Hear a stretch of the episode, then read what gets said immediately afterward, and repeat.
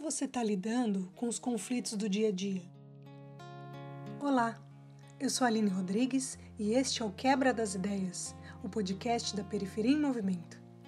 A cada edição, eu vou conversar com convidadas, convidados e convidades para aprofundar assuntos do nosso cotidiano nas periferias.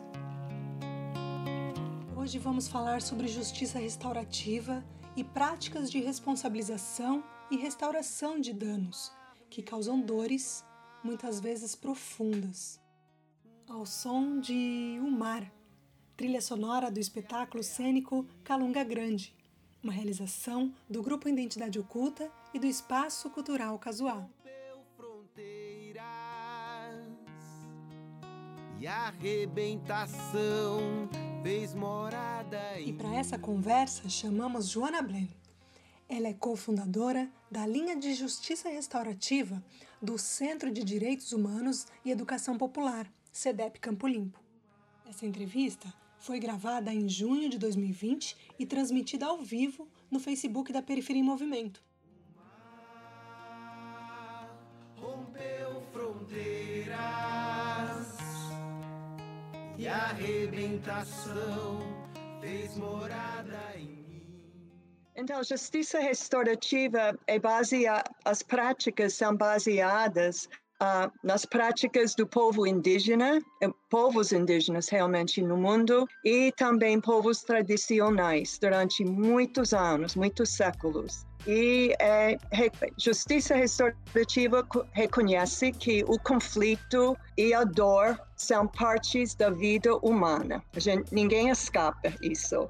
E é, é um processo, uma construção dialógico, onde todas as pessoas envolvidas, direta ou indiretamente, pelo conflito ou o crime, se reúnem com, com um, um facilitador, facilitadora, para tentar transformar uma relação marcada pela oposição e ou violência, visando uma resolução de conflito baseada no respeito na responsabilidade individual e social para ajudar todas as pessoas envolvidas ir para frente com sua vida e vai, vai reintegrar na comunidade. Então, isso, isso é uma definição simples e eu vou falar um pouco sobre alguns princípios da justiça restaurativa e depois como, quais são as diferenças entre o processo retributivo que temos hoje em nosso mundo, quase todos os países, e o processo da justiça restaurativa. Os princípios, e esses princípios Durante muitos anos, CEDEP, que é o Centro de Educação Popular e Direitos Humanos, CEDEP trabalhou com esses, esses, um, esses princípios, sempre desenvolvendo mais e mais. E, claro, trabalhamos com a educação Paulo Freire e os princípios não é, também da educação popular. Então, para nós, os princípios são a justiça restaurativa deve respeitar as diversidades das pessoas a afirmação deve afirmar a igualdade de direitos de todo mundo.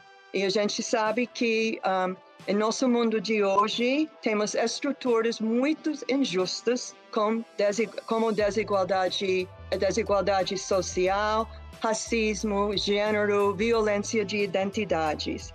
Então, esses são os princípios que todo mundo é igual dentro da lei.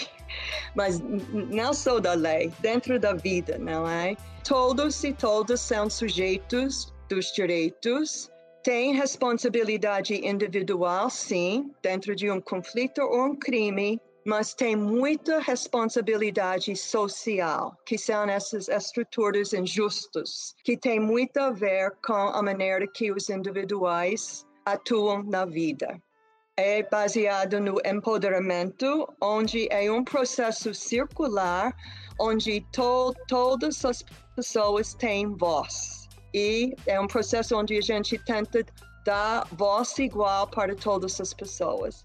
E é uma construção de relações justas, que às vezes é muito diferente do que a, justiça retributiva, baseada na escuta, no cuidado e a desconstrução dos estigmas que a gente sabe que a gente tem em nosso mundo de hoje. E é diferente do que justiça uh, retributiva, onde em justiça retributiva a gente sabe que eu fico responsável individualmente pelo meu crime, ou às vezes o conflito. Então, a justiça restaurativa reconhece que tem muitos atores envolvidos e muitas estruturas também. E a justiça, a justiça retributiva focou no passado e qual lei foi um, quebrada, não é? Então, a lei foi isso, o individual quebrou essa lei e a punição é isso. Justiça restaurativa, sim, foco no passado, no sentido o que aconteceu. Mas ele vai para o presente e fica mais envolvido com o futuro. O que aconteceu, quem foi responsável, quais foram os danos, quais estruturas injustas também são responsáveis, quais instituições são responsáveis também. E, mas o foco principal é com tudo isso que aconteceu, seja dentro de um crime ou um conflito, como podemos mudar essa situação para atender as necessidades das pessoas, para todo mundo ser reintegrada na sociedade. Sabemos com crimes e conflitos que muitas pessoas são prejudicadas. Então, não é a ideia de punir uma pessoa. A ideia é que a gente vai tentar se responsabilizar, mas ir para frente que todo mundo está reintegrado, seja vítima, seja ofensor, seja as famílias, seja quem foi indiretamente atingido, todo mundo está reintegrado na sociedade sem estigma. Então, a justiça retributiva também usa a, a gente um, como punição. Vamos penalizar quem foi, entre aspas, responsável. E isso também está em nossas famílias, não é? Usando punição, um, excluindo a pessoa, talvez, por, por causa do que aconteceu. Justiça restaurativa tenta cuidar das necessidades de todas as pessoas envolvidas. Todo mundo tem uma história atrás. Então, tentar cuidar das necessidades e o que precisa ser feito para reparar o dano. E essa reparação de dano não é através de mandar todo mundo para o presídio. A reparação de dano é para a, a, vítima e o ofensor, se foi um crime, ou, ou os grupos, entre si um, conversa e lida com como a reparação de dano, o que a vítima precisa, o que o ofensor quer oferecer. Então, realmente é um diálogo e não vem das pessoas afora como justiça retributiva que vem do juiz que decide tudo isso. Responsabilidade dentro do processo retributivo é individual, dentro da justiça restaurativa é também coletiva. Tá? E aí, é uma grande questão que me vem, né? Pra, talvez para muita gente que ouviu agora a sua explicação dessa proposta que a justiça restaurativa traz, das possibilidades e de que, para além da do que a justiça punitiva, ao ser criada, se propõe, né? A ideia aqui que, do que você está trazendo é de cuidar de todo o processo e que todas as pessoas é, sejam entendam o seu protagonismo nas histórias, né, a sua responsabilização e, e, me parece algo muito positivo, uma alternativa muito melhor do que a gente vive. E quando você traz que a cultura independe da cultura, né? Você atua, já atuou em diferentes países, como a gente citou no começo do programa. E, co e como é que tem sido para vocês, né, assim, para quem está nessa, nessa frente de trabalhar, nessa atuação, nessa linha, né, de justiça, quais são as dificuldades de convencimento das pessoas é, de participar, né, dessas conversas de, de resolver conflitos, de ter um, crime em questão e, e, e cuidar de todas as pessoas envolvidas? Como é convencer? Porque é cultural entender fez algo errado, punição né? E que você está trazendo algo novo, né? É, para muita gente, é diferente. Apesar de ter uma caminhada muito longa já, né? Dessa proposta. Então, Uh, eu acho que a primeira coisa, um, para mim, pelo menos, não é com alguns casos com quem eu, eu trabalhei, realmente é um sentido de convencer, sim, porque precisa, um, para começar um processo, é, com qualquer processo da justiça restaurativa, uh, a gente faz com todas as pessoas o pré-círculo, que é um encontro individual. Claro, a gente começa, se for um crime, a gente começa com a vítima, ou, desculpe, o agressor, para ver se o agressor quer participar ou a pessoa que é chamada agressor, não é, quer participar nesse tipo de processo. E tem vantagens para uh, o, o, o, autor um, do conflito ou do crime participar. Um, apresentamos as vantagens para o autor e o receptor do crime, a vítima também.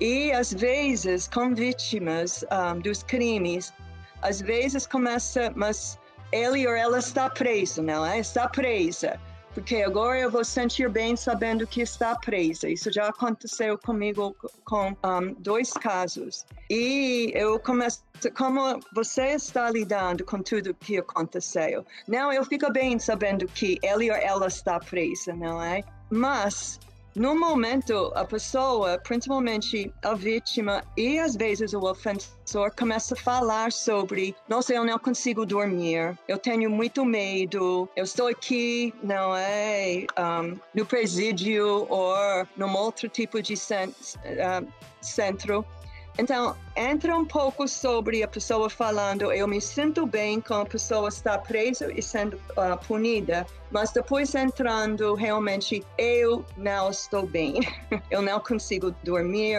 eu tenho muita insegurança, saio na rua, perdi meu trabalho. Então, para a pessoa mesma refletir um pouco o que tudo isso traz para ela para ver se tem uma abertura para fazer um outro tipo de processo, onde tem pessoas se responsabilizando, querendo reparar o dano e que traz muitos benefícios. Os estudos mundiais não é? Fala que tem muitos benefícios para as pessoas, principalmente a vítima ofensor partici participaram, porque eles a vítima muitas vezes fala, nossa, saindo daqui eu me sinto aliviada como alguma coisa já foi, eu posso focar no presente nesse momento. Porque eu acho que a gente sabe como as famílias das as vítimas, as famílias das vítimas são traumatizadas e às vezes não conseguem entrar de novo, reintegrar um, melhor, não é? Na própria família, no trabalho, na sociedade.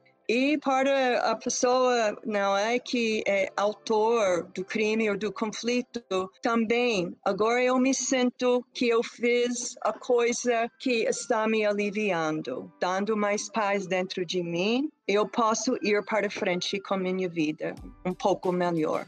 Interessante isso que você traz, né? Porque a justiça punitiva, a gente cria essa cultura de, puxa, a pessoa foi presa e gera um alívio a partir daí da pessoa que foi envolvida na situação, da vítima, né?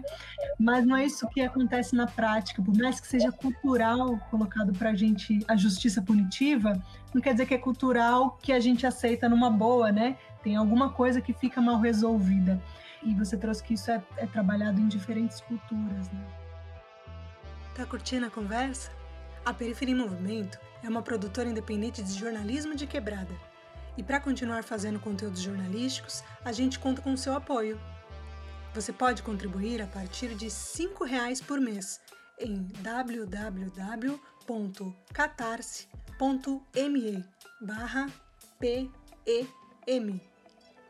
Nosso jornalismo não pode parar gostaria que você trouxesse para a gente, porque você citou conflitos e crimes. Isso também depende, né? Cada cultura define o que é só um conflito e o que já é caracterizado como crime.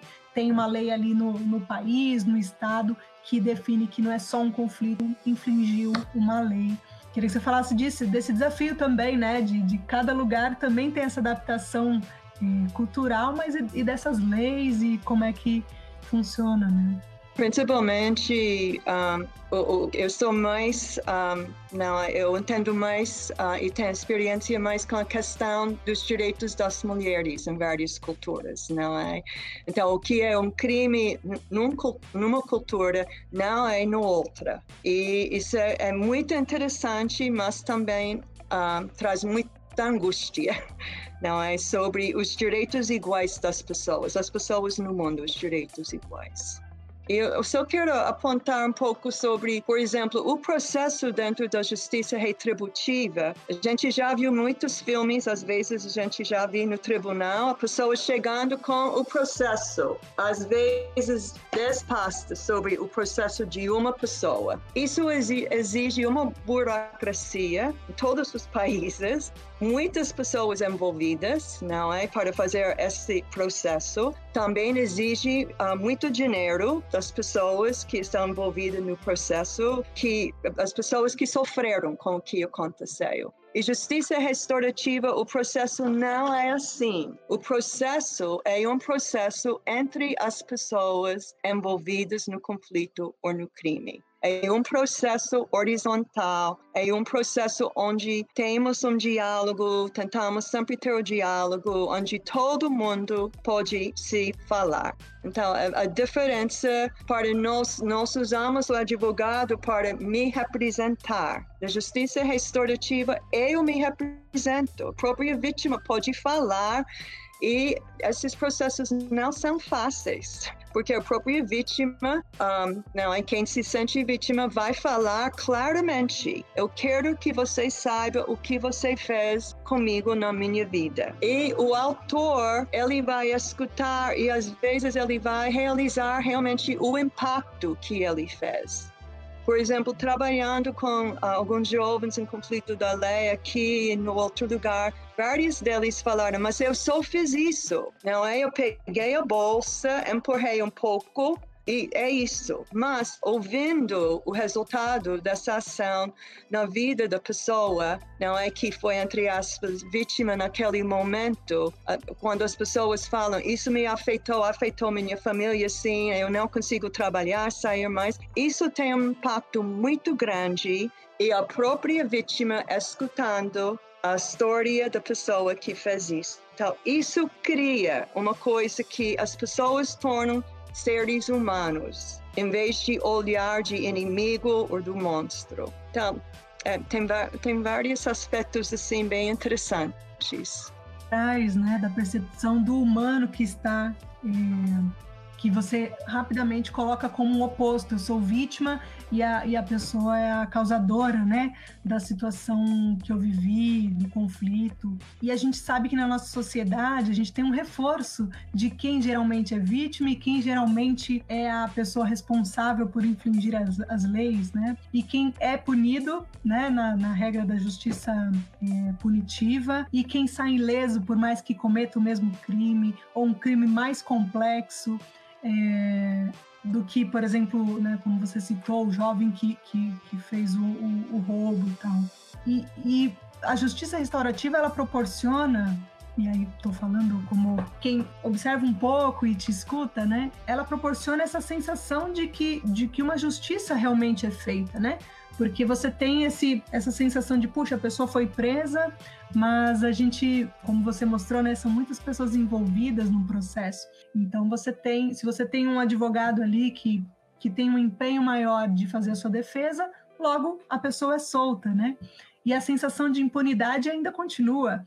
Então, não só aquele conflito que ainda ficou na pessoa pelo impacto do que ocorreu, como você trouxe, mas também o, a punição é, nem sempre traz essa, essa verdadeira tranquilidade, porque a gente vê muita injustiça também nos julgamentos, né? Nesse, nessa pilha de processos, nesses profissionais envolvidos para julgar é, inocente ou culpado, né? Então tem muita coisa envolvida que também gera esse desconforto, né? Mesmo é, vendo a pessoa, né, nesse procedimento foi preso ou foi solto, absorvido. A gente vê a população periférica negra é, que lota, né, o, o, sistema prisional brasileiro, um dos maiores do mundo, e, e população branca, é, de elite, homens brancos principalmente, é, que não estão nos presídios. Você falou que trabalha com mulheres também, que também estão, né, no cenário, enfim. É, Acho que se puder trazer disso também, né? Acho que esse contexto racial, social, que você atua também, né? É, a ideia é que a justiça seja feita para todo mundo, não só para uma pessoa, mas todo mundo. Então, com isso, você apontou, Aline, e temos que levar na, na, na consideração sempre que a gente pode, entre aspas, pacificar as relações. Mas nós, no SUDEP, não estamos um, satisfeitos com isso. isso. Porque tem tantas injustiças estruturais, injustiças das instituições que afetam as pessoas. Por exemplo, a cultura em muitos países de violência contra a mulher, que ela é, um, ela é, é olhado como objeto, como posse, não é? E que um, essa cultura que nós temos, como eu falei, em muitos países, isso realmente causa machismo. Machismo não é só do individual, tem as, as estruturas culturais, várias estruturas que têm muito a ver com o que a gente fala, o que é justiça. E isso é um desafio muito grande para a justiça restaurativa em todos os lugares. Uma parte é lidar com as relações humanas envolvidas, mas uma outra responsabilidade da justiça restaurativa é tentar mudar essas estruturas injustas. Né, esse cenário também, porque também tem a ver com a responsabilização, né? Quais eh, setores da sociedade precisam se comprometer para a justiça restaurativa acontecer? A gente quando pensa esse programa, inclusive, é muito pensando em novos casos né, de violência doméstica que surgem, é, a relação com as crianças que, que geram conflito, com as famílias, enfim, as dificuldades que vão chegando, né? É, e, e, aí eu gostaria que você trouxesse, assim, você deu algumas dicas, algumas pistas, e, e me vem muito essa necessidade do você falou do convencimento da, das partes, né, para cuidar de um conflito, e como é que, como se fazer é, caseiramente, com algumas referências que você traga para as pessoas é, da justiça restaurativa, como é que eu faço na minha casa, né? Se eu estou vivendo num cenário de conflito, se eu passei a, a discutir mais com os familiares e com ter angústias ali, né, incômodos ali de opressão, é, como é que a gente pode fazer, Joana? Como é que as pessoas podem é, dar um primeiro passo é, na direção dessa, da proposta da justiça restaurativa já caseiramente? Uma parte dos círculos de justiça restaurativa com conflitos ou crimes é a presença da rede, que a gente chama micro, que são as pessoas envolvidas, e rede macro, por exemplo, alguém sofrendo violência doméstica dentro da casa. Nós no CEDEP estamos oferecendo uh, um trabalho com as famílias sofrendo, uma escuta individual, mas também um trabalho como estamos aqui hoje, um trabalho envolvendo a família toda na questão, seja qual for, for a questão. Mas nesse momento é muito difícil porque incluir a rede eu já fiz uma, uma vez durante essa quarentena com um grupo em Quênia sobre violência doméstica da família. E a pessoa da rede um, participou lá. Então, isso foi muito bom um, para a com a presença dela, porque a rede é muito importante, porque a rede vai dar muito apoio para a família, seja a questão de moradia, de saúde, um, não é? Uma escuta mais qualificada, porque muitas pessoas da rede são realmente treinados na área, principalmente da, da violência doméstica. Mas o que estamos fazendo, eu estou trabalhando com algumas, famí algumas famílias que tem muitos conflitos com a, com a família. E para mim foi um, um pouco difícil no início para entender como isso pudesse acontecer, não é, um, via online. E eu recebi várias um, avaliações, não é? Um, um caso, uh, ainda estou trabalhando com isso, é uma mãe e os dois filhos um, que sofreram violência doméstica horrível por anos. O pai, o agressor, está preso por uma outra razão. E a mãe tem essa preocupação que o filho que tem 14 anos, 15 anos, está tornando como o pai, com violência verbal, violência psicológica e violência física contra ela. E o que foi interessante para mim, normalmente, se não era durante, o, durante a pandemia, a gente, eu teria encontrado com cada um individualmente presencial, mas eu encontrei virtualmente com cada um. É, é uma casa muito pequena, muito pequena, então foi difícil, mas eles arrumaram um momento de ficar um lugar onde ninguém escuta. E um, durante esse tempo, o filho de 14 anos falou para mim: não, estou gostando mais olhando minha mãe pela tela para tentar resolver isso, porque eu não me sinto bem falando sobre isso com ela pessoalmente. Aconteceu a mesma coisa com o caso de quatro pessoas de uma entidade que tem muitos conflitos e eles decidiram durante esse tempo de pandemia de lidar melhor com seus conflitos. E duas das pessoas envolvidas um, falaram para mim, eu estou gostando mais olhar a pessoa pela tela porque eu não estou pronta para encontrar a pessoa fisicamente. Então, não é ideal, porque a gente sabe na tela estamos vendo pequenos caixas das pessoas, um, e não o corpo, porque a comunicação, a maioria da comunicação vem através do nosso corpo, no, nossa presença. Mas estamos fazendo um, o trabalho no CEDEP, não é, com a equipe que realmente um, temos um psicólogo que está ajudando as pessoas individualmente em pequenos grupos e estamos lidando com vários tipos de conflitos também nesse momento. Bem interessante o exemplo que você traz de coisas que a gente não imagina, né? Porque tem, tem a dificuldade, a, a restrição, né, para que realmente se promova, né, essas conversas, mas também tem um ganho, se você pensar é, em gerações que, que criaram um hábito é, de diálogos mais fáceis pela, por meio da tecnologia. E de repente eu tenho dificuldade do olhar no olho, do encarar uma conversa difícil e a tecnologia ajudar, né?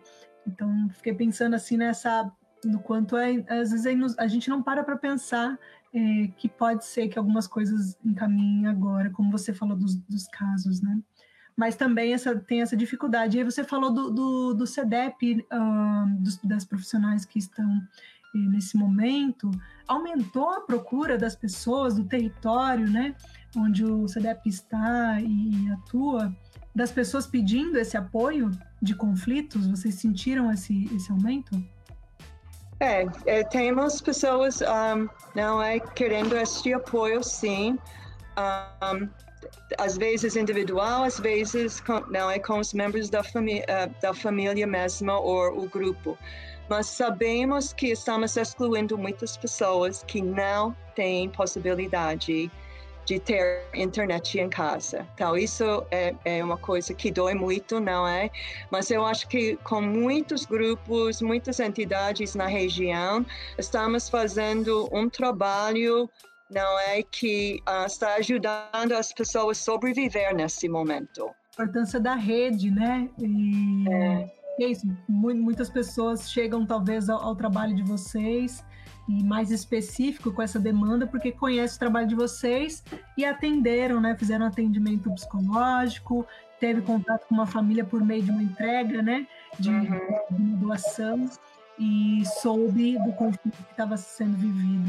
Bem, bem importante isso que você traz, que aí forta, um, uma rede fortalece a outra, né? Uma atuação fortalece a outra. E também nessa dificuldade da internet, então, realmente, essas pessoas que estão no front, nesse, nesse diálogo direto com as pessoas, é, traz esse apoio que a internet não permite, né? E aí é uma coisa para reforçar também, né? É, que você falou logo no começo de que o conflito faz parte do nosso dia a dia, né? Faz parte da nossa existência. Você nascer, se desenvolver e morrer e não viver nenhum conflito é, é impossível, né? A gente vive vários conflitos ao longo da vida e, e que não necessariamente ele é ruim, né? Ele eu queria que você trouxesse isso também. Como é que você traz essa compreensão de, puxa, é, talvez essas pessoas envolvidas aqui vão viver novos conflitos, mas o segredo é saber como lidar, né? Eu acho que é, esse é o, um caminho, assim. É, o segredo é fazer o caminho, não é? E aprender a lidar cada vez mais, não é? Com o conflito, para um, ele não se par paralisar ou que você fica com tanto dor dentro por anos e anos por causa dos conflitos. Ou não é que não, não consegue lidar com a vida, afeta sua família. Uh, a gente sabe que uh, cada vítima afeta muitas pessoas na sua família e no trabalho, em vários lugares. Então, se a gente pudesse, é, é, é um trabalho realmente que vai de dor até um pouco de liberação. Agora, é, ainda fica dentro. A dor não é nunca, dependendo do conflito ou do crime, a dor fica dentro, mas ele assume um lugar bem menor para a pessoa não ficar remoendo ou sofrendo a vida inteira. Hoje conversamos sobre justiça restaurativa com Joana Blen. Ela é cofundadora da linha de justiça restaurativa do Centro de Direitos Humanos e Educação Popular, CEDEP Campo Limpo. E ergue essa cabeça. Quer mais informações sobre as periferias e sobre como contribuir para que o nosso trabalho continue existindo? Acesse periferiaemmovimento.com.br. E se você quiser receber conteúdo jornalístico no seu celular, chama no Zap. O número é 11 95781 6636. Quebra das Ideias é o podcast da Periferia em Movimento. Eu sou Aline Rodrigues, jornalista. Redação de Tiago Borges. O roteiro e a edição de áudio são do Paulo Cruz. A adaptação para o vídeo é do Pedro Ariel Salvador. Também fazem parte da Periferia em Movimento. Camila Lima, na estratégia digital e distribuição. Karina Rodrigues, na mobilização de recursos. E Laís Diogo, na produção. Até a próxima!